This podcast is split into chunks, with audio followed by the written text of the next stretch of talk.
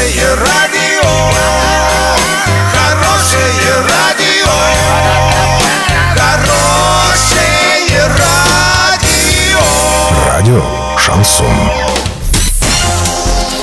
В студии с новостями Александра Белова. Здравствуйте. Подробнее обо всем. Подробнее обо всем.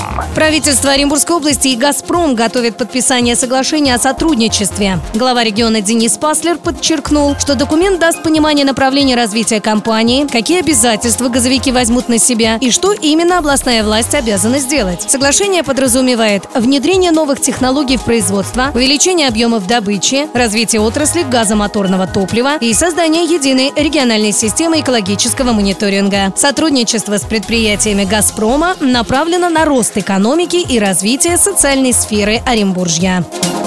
В администрации энергетика прокомментировали ситуацию с установкой на подъезде к одному из несанкционированных пляжей на Реклинском водохранилище металлических ворот. В частности, чиновники утверждают, что они не препятствуют свободному доступу к воде. При этом администрацию совсем не смущает тот факт, что ворота можно обойти только по буеракам и кустарникам. И, следовательно, например, с детской коляской это сделать вообще невозможно.